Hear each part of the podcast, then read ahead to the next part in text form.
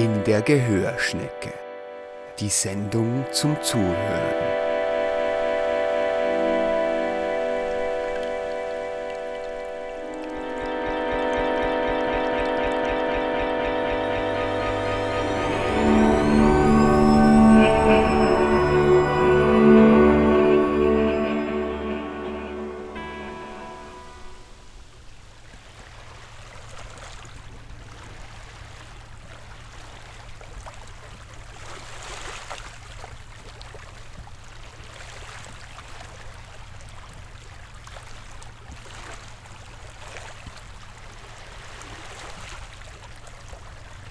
Meeresrauschen.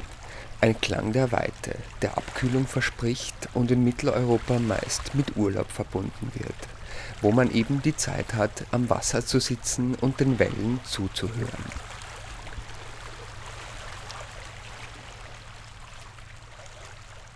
Nikolaus Fennes begrüßt Sie, liebe Zuhörerinnen und Zuhörer, zu einer Sommerspezialausgabe der Gehörschnecke.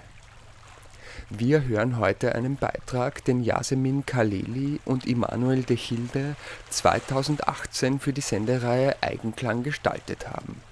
Unter dem Titel Marginalisierte Klänge haben sie sich in Wien auf die Suche nach vernachlässigten Geräuschen der Stadt gemacht und so einiges entdeckt Danach hören wir einen Ausschnitt aus einem Interview am Johann Nepomuk Berger Platz in Wien, wo sie von ihren Gedanken zu und Erfahrungen bei der Arbeit an dem Beitrag erzählen. Umrahmt wird die heutige Sendung von Meeresrauschen aus Slowenien, das seit Ende Juli in einer Telefonzelle in der Habalgasse, Ecke Friedmanngasse in Wien-Ottakring zu hören ist Schallquelle heißt diese Gehörschneckeninstallation, die im Sommer akustische Abkühlung bringen und eine Möglichkeit zu verweilen und dem Rauschen zu lauschen bieten soll. Viel Vergnügen in der nächsten halben Stunde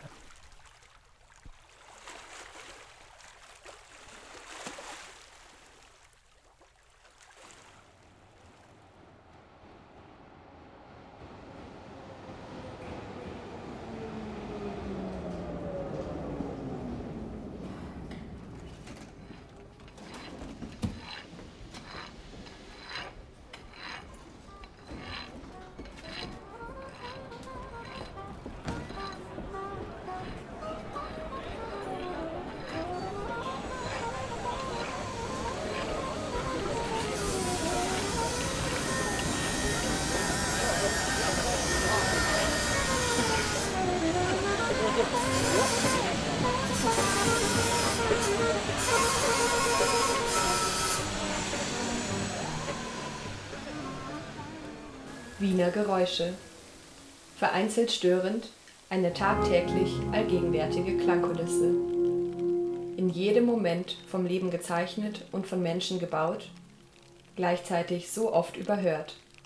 Willkommen zu einem Beitrag von Immanuel de Gilde und Yasemin Khalili. Auf der Suche nach marginalisierten Klanggeschichten haben wir uns im urbanen Klanggedächtnis Wiens umgehört. Dort haben wir uns gefragt, wie Ohren abseits der breiten Gehwege hören und welche Klänge dort produziert werden. Wir gehen hiervon aus. Jede Stadt hat ihren Klang. Jeder Klang hat seine Geschichte. Jede Geschichte prägt die Stadt. Geräusche und Geschichten erzählen von Menschen, die uns ihre Stimme geliehen haben. So wie die Soziologin und Historikerin Hanna Hacker der Jazzposaunist Johannes Herrlich von der Musik und Kunstprivatuniversität der Stadt Wien, Helmut Kober, Christiane Fennes-Juhas und Clemens Gütel vom Phonogrammarchiv der Österreichischen Akademie der Wissenschaften, Willi Mohosi und DJ Tuff vom Na Nang Club und der Gründerin der Wiener Frauenspaziergänge Petra Unger. Was die Geräuschkulisse in Wien anbelangt, habe ich den Eindruck, dass Wien grundsätzlich immer wieder eine ungeheuer ruhige Stadt ist. Also es gibt Tage, an denen ich das Gefühl habe, es ist sehr ruhig. Aber es ist eine, eine Stille und es gibt immer wieder richtig gehend stille Orte. Und es gibt Tage, an denen ist die Stadt einfach still. Also steht auch still. An einem Sonntag im Herbst, wenn es ein bisschen regnet, steht die Stadt still. Oder seltener in den letzten Jahren, wenn der Schnee fällt, ist die Stadt sowieso still. Aber dennoch habe ich immer wieder diesen Eindruck, es ist überhaupt nicht laut in der Stadt. Der Lieblingsort ist der Hinterhof, in dem ich wohne, der grün ist, der einen Nachbarn hat, der Vogel Gezwitscher herstellt, indem er Vögel züchtet.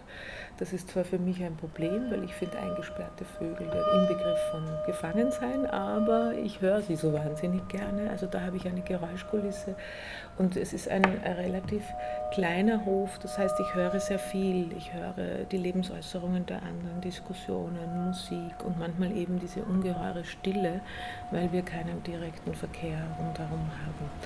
Und diese Stille mit diesen kleinen, feinen Geräuschen, das könnte ich durchaus als einen meiner Lieblingsorte bezeichnen.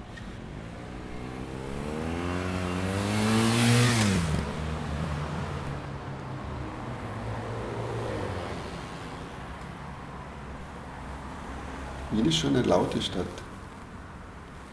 So, und, und zum Zaun der Stadt, also ich wohne nicht weit vom Gürtel. Gut, wenn der Wind gut steht, dann kriegt man nicht so mit. Das ist schon mal ein, so ein Grundrauschen. Die Geräuschkulisse der Stadt ist oft mein Feind. Und es ist ganz selten so, dass ich sie mit einbinden kann in meine Erzählung. Das geht selten, manchmal aber eigentlich kaum. Das sind die dominanten Geräusche, die ich habe. Natürlich ist der Autoverkehr ein enormes Grundgeräusch und ein Dauergeräusch. Und auch da, ähm, es gibt Orte in Wien, da kann ich schlicht und einfach nicht arbeiten. Also da kann ich nicht sprechen.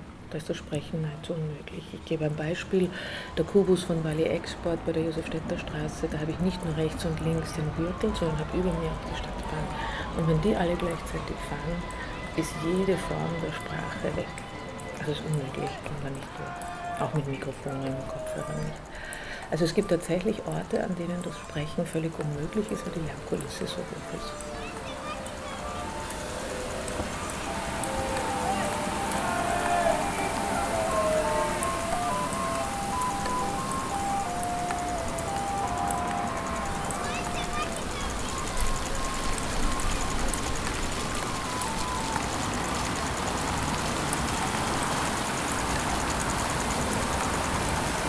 Der andere Ort der Stille, der auf einer bisschen ähnlichen Ebene liegt, ist der des Archivs, als der Ort, an dem auch ja, Wissen und Erinnerungen ausgelagert werden, vergessen, verdrängt, vielleicht wo sie wiederkehren. Und ich finde es ganz interessant, dass äh, von den Anfängen der Archivtheorie an diese Frage von Geräusch und Klang mit, mit in der Theorie war. Und es gibt ein, ein sehr, sehr schönes kleines Buch von, von Alette Farge, einer französischen Historikerin, die mit Foucault auch gearbeitet hat, die über ihre sinnlichen Erfahrungen im Archiv schreibt und in einer Passage thematisiert sie, dass sie vor einer schlecht leserlichen handschriftlichen Quelle sitzt und das in ihre eigene Stimme übersetzt und vor sich hin murmelt, um, um sich klar zu werden, was da eigentlich steht in, diesem, in dieser schweigenden äh, Quelle. Und das kenne ich von mir auch, ja, das leise Murmeln im Archiv, um, um zu verstehen, was da steht. Je edler das Metall, desto rührender der Klang. Deswegen bewegen wohl das Herz am stärksten. Gerade mit diesen ganz frühen Tonaufnahmen, die natürlich, wenn man sie das erste Mal hört, gewöhnungsbedürftig sind, weil sie ja auf Wachsplatten aufgenommen waren und dann eben diese äh, wieder abgegossen wurden und dementsprechend ist auch die Tonqualität nicht vergleichbar einer heutigen Digitalaufnahme oder auch einer Tonbandaufnahme.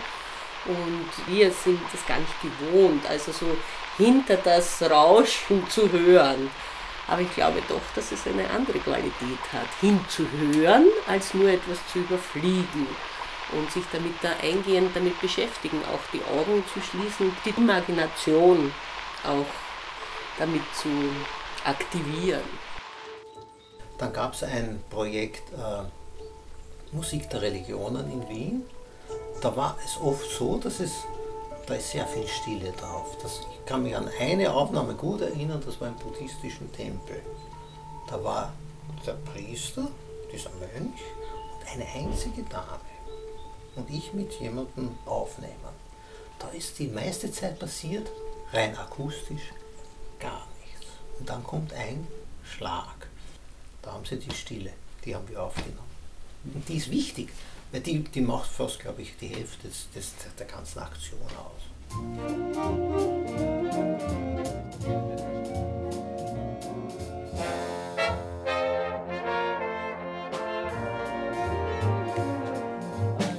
Wenn wir Musik hören, arbeitet das Gehirn. 30.000 Haarzellen sorgen dafür, dass unsere Ohren jedes feinste Geräusch aufnehmen. Rund um die Uhr stoßen sie sich gegenseitig an und tragen den Klang in den auditorischen Kortex, wo die Schwingungen verarbeitet werden. Klänge lösen oft unmittelbare Erinnerungen aus, die in unserem Klanggedächtnis gespeichert sind. Diese Erinnerungen sind manchmal sehr komplex und an subjektive Emotionen gebunden. Manchmal aber wirken sie auch ganz direkt und können mit vielen Menschen in der Umgebung geteilt werden. Zum Beispiel können das Geräusche sein wie grollender Donner, grummelnde Bäuche und grantelnde Wienerinnen und Wiener. Die Klänge der Stadt lassen uns aufhorchen. Über manche stolpern wir, andere überhören wir jeden Tag. Klang im Kontext ist bewahrte Zeit, verwahrter Ort und bestimmt somit, ob wir nur hören oder auch verstehen.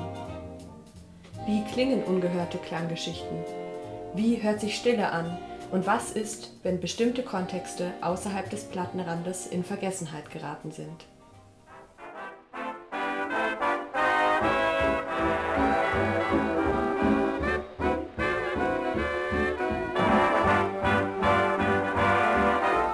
Let's go bombing. Oh, let's go bombing. Like United Nations airmen do. In the night when peaceful citizens are sleeping. Far from any AA gunfire we are keeping. Let's go shelling where they're dwelling. Let's shell churches, women, children too. Let us go to it, let's do it, let's bomb neutrals too. Let's go bombing, it's becoming quite the thing to do.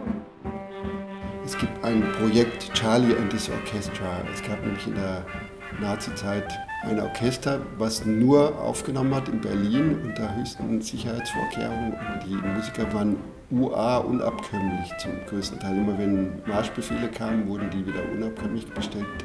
Bis es irgendwann nicht mehr ging. Bei einigen ging es dann irgendwann nicht mehr und dann wurden halt die ersetzt durch Musiker durch annektierte Gebiete. Charlie und ins Orchester war folgendes. Das Propagandaministerium unter Goebbels hat sich damals überlegt, auf der einen Seite war die Musik als entartet verboten, weil sie hohe negroide und jüdische Anteile hatte. Und auf der anderen Seite haben sie sich überlegt, wie können wir die Feinde eigentlich schocken oder mit ihren eigenen Mitteln schlagen und haben die Musik aufgenommen, um die über Kurzwelle den Briten und Amerikanern zugänglich zu machen. In Deutschland konnte man die Musik nicht hören, das hat niemand gewusst, außer die Beteiligten, die die Aufnahmen mitgemacht haben und alle, die im Propagandaministerium dabei waren.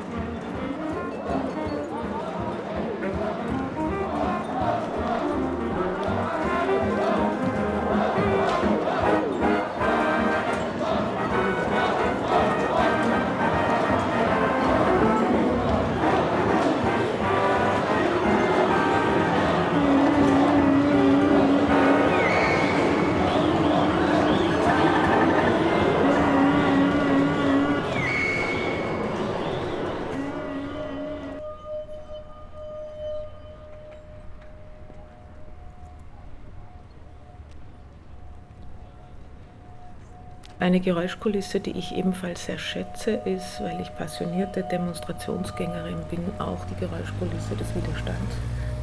Also auf die Straße gehen, Musik machen, äh, Geräusche produzieren, äh, rufen, Sprechchöre, um darauf aufmerksam zu machen, dass wir mit bestimmten politischen Entwicklungen nicht einverstanden sind. Das könnte man auch als einen meiner Lieblingsorte akustisch bezeichnen, weil das ermutigend, ermächtigend, fröhlich, lebensbejahend ist.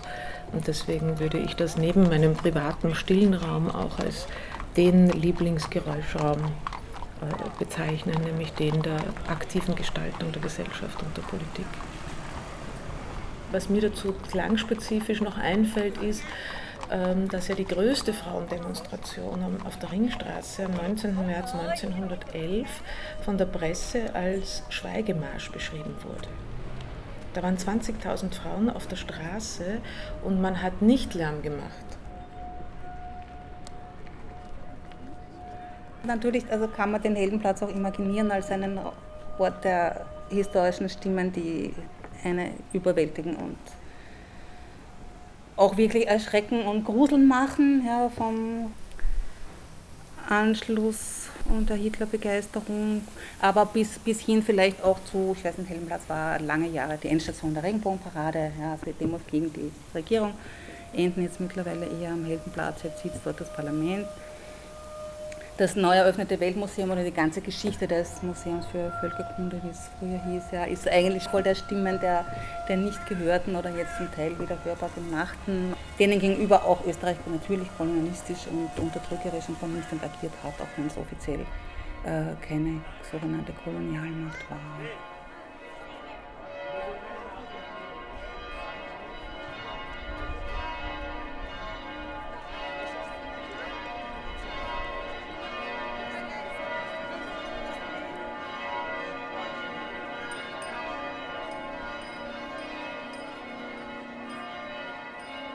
Als feministische oder irgendwie kritische linke Stadtbewohnerin gesprochen, habe ich in den letzten Jahren ein Thema und das sind die Kirchenglocken.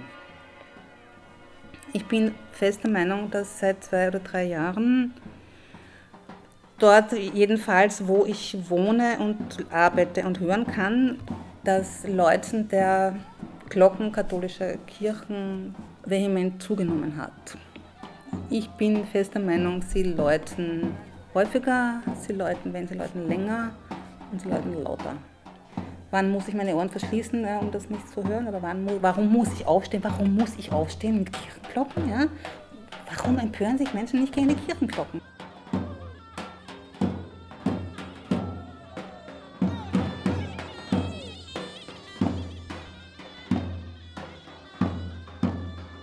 Wie laut dürfen Migrantinnen und Migranten sein? Nämlich gar nicht. Außer sie machen Musik, Straßenmusik und auch, dass das immer öfter verschwindet, dass spezifisch migrantische Musik nur in bestimmten Orten möglich ist, also auf den Märkten möglich ist, aber nicht auf der Kärntnerstraße. Fällt mir zum Beispiel auf. Da ist das nicht erwünscht. Also eine ganz klare Armenvertreibung und Migrantenvertreibung, die findet massiv statt und momentan finde ich sogar massiver denn je. Also da gibt es nochmal eine andere Dimension der, der, des zum Schweigen bringens, die ich da sehe.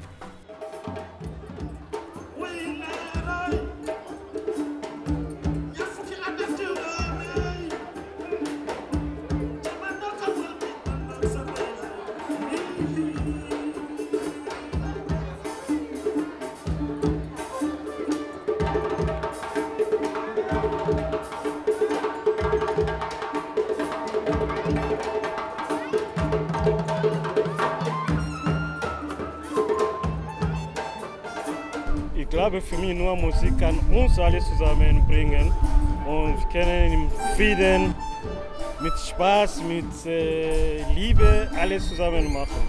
Später am Abend, Sie werden das sehen, wie alle tanzen und niemand weiß, er ist weiß, er ist schwarz, er kommt aus Afrika. Nein, der hat Papier, der hat kein Papier. Man, man fragt das nicht. Ja? Nur wegen Musik. Darum machen wir das.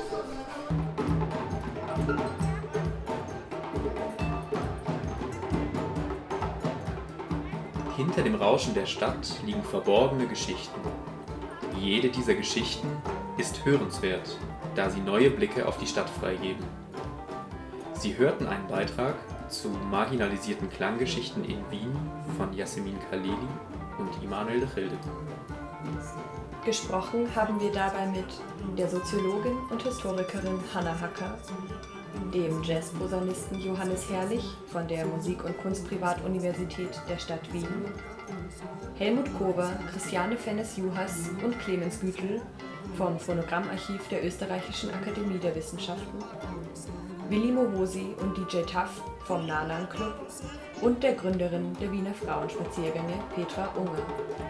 Ihnen allen danken wir für Ihre Stimme und Ihnen, liebe Hörerinnen und Hörer, für Ihr Ohr. Sit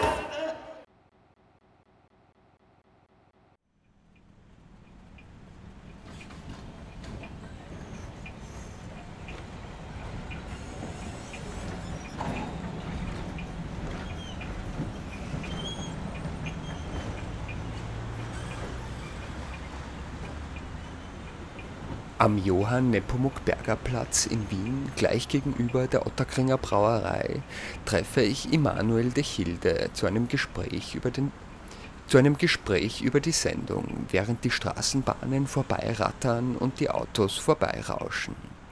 Yasemin Kaleli kann bei diesem Gespräch nur am Telefon dabei sein. Der folgende Ausschnitt wurde mittels aufwendiger Audiotechnik zusammengeschnitten.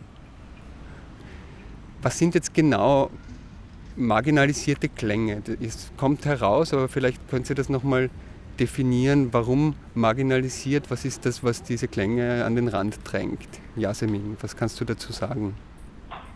Ja, ich denke, wir haben uns ähm, in einem sehr breiten Verständnis mit Klängen und den Begrifflichkeiten von Marginalisierung und Minderheiten beschäftigt. Für uns waren in erster Linie ähm, Klänge marginalisiert, die wir nicht in unserem tagtäglichen Hörbereich vorfinden und somit irgendwie abseits von, ja, von dominanten Hörweisen ähm, stattfinden. Also Klänge, die ähm, womöglich ungehört bleiben im Alltag, unbeachtet bleiben aufgrund von vielleicht verschiedenen sozialen ähm, Faktoren oder wo diese Klänge sich verortet sehen. Vielleicht sind es auch Klänge, die uns tagtäglich sogar in der Stadt umgeben, aber die wir einfach nicht mehr so wahrnehmen. Und unser Anliegen war es, ähm, diesen Klängen in einer Form von Klangsuche durch die Stadt nachzuspüren und, und sie als hörenswert zu erachten. Ähm, ja, ich glaube, dem kann ich gar nicht mehr so viel hinzufügen. Ähm, wichtig wäre es mir, glaube ich, noch zu betonen, dass die Marginalisierung auch in der Form vorliegen kann, als dass die Klänge einfach zu viel gehört sind. Also dass das Alltagsklänge sind, die wir, die unser Gehör, in unser städtisches Gehör einfach gar nicht mehr wahrnimmt. Also die wir jeden Tag wahrnehmen können, aber einfach nicht mehr wahrnehmen. Das sind so kleine Klänge, die wir unter anderem auch in den Klangcollagen zusammengestellt haben. Das wäre dann sowas wie ähm, Straßenkehrmaschinen, die einen ganz besonderen Klang haben oder das Vorbeifahren von Straßenbahnen. Das wären ähm, einfach die verschiedensten urbanen Geräusche. Der Prater ist ganz oft drin, ähm, aber auch viel großflächigere Klangkulissen in Wien oder Soundscapes. Und ähm, da haben wir eben versucht, eine Form der Marginalisierung des Ohrs zu untersuchen. Also das Ohr als marginalisierendes Organ, das die gewohnten Klänge ein bisschen an den Rand drängt und ins Unbewusste. Da ist meine Frage, wie seid ihr da vorgegangen, diese Klänge zu finden? Das Ohr hat euch da geholfen oder hat es euch behindert? Das ist natürlich schwierig, weil man ist natürlich sowieso legitimiert durch das Ohr und gleichzeitig ist es natürlich auch ein reicher Segen, dass man hören kann und dass man Klänge wahrnehmen kann. Wir haben Klang eigentlich auch als Geräusch definiert, also jegliches Geräusch der Stadt ist für uns ein Klang, der eine Geschichte erzählen kann.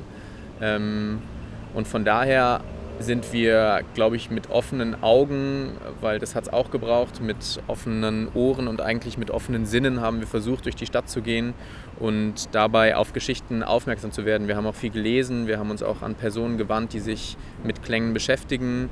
Wir haben versucht, durch eine Form von Stadtspaziergang des Ohrs diesen Klängen zu folgen und kleineren, marginalisierten Geschichten auf den Grund zu gehen. Hast du da noch was hinzuzufügen, Yasemin? Ja, vielleicht noch insofern einmal zu betonen, dass diese Klänge, die wir dort dann vorgefunden haben, ähm, dass es ganz, ganz subjektiv ist also, und auch ganz spontan. Die Schnittstellen, die sich ergeben haben durch die Aussagen von den Personen, mit denen wir sprechen durften und äh, die Klänge, die wir aufnehmen konnten in der Stadt, ähm, die haben uns dann eigentlich auch in unserem Wahrnehmen und Machen und Kollagieren dieser Sendung auch geführt.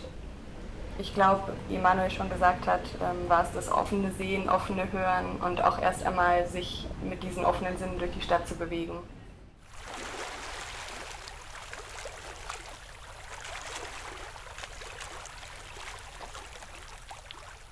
Sie hörten heute einen Beitrag von Yasemin Kaleli und Immanuel de Childe.